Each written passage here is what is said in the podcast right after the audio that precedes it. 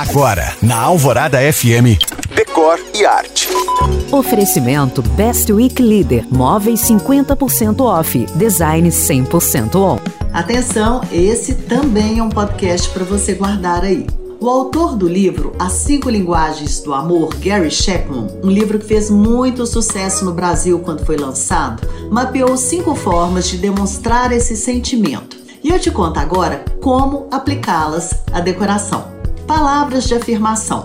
São pessoas que valorizam o sentido das palavras. Assim, frases positivas podem estar em objetos, quadros, paredes, tapetes e letreiros de neon. Tempo de qualidade é o tempo dedicado às pessoas que amamos. Traduzido na casa, é aquele ambiente que você capricha para aproveitar esses momentos. Uma sala aconchegante, uma cozinha integrada, uma varanda para receber amigos. Presentes. Nessa linguagem, o que vale é a intenção por trás do ato. No decor, é você dar destaque aos elementos com história e afeto. Por exemplo, um souvenir de viagem que ganhou de um amigo.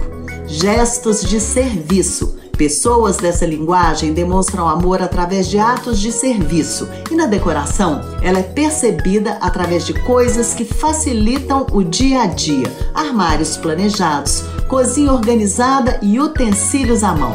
Toque físico essa é a linguagem do amor expressada pelo toque, que na casa se traduz num mix de materiais e texturas que proporcionam boas sensações.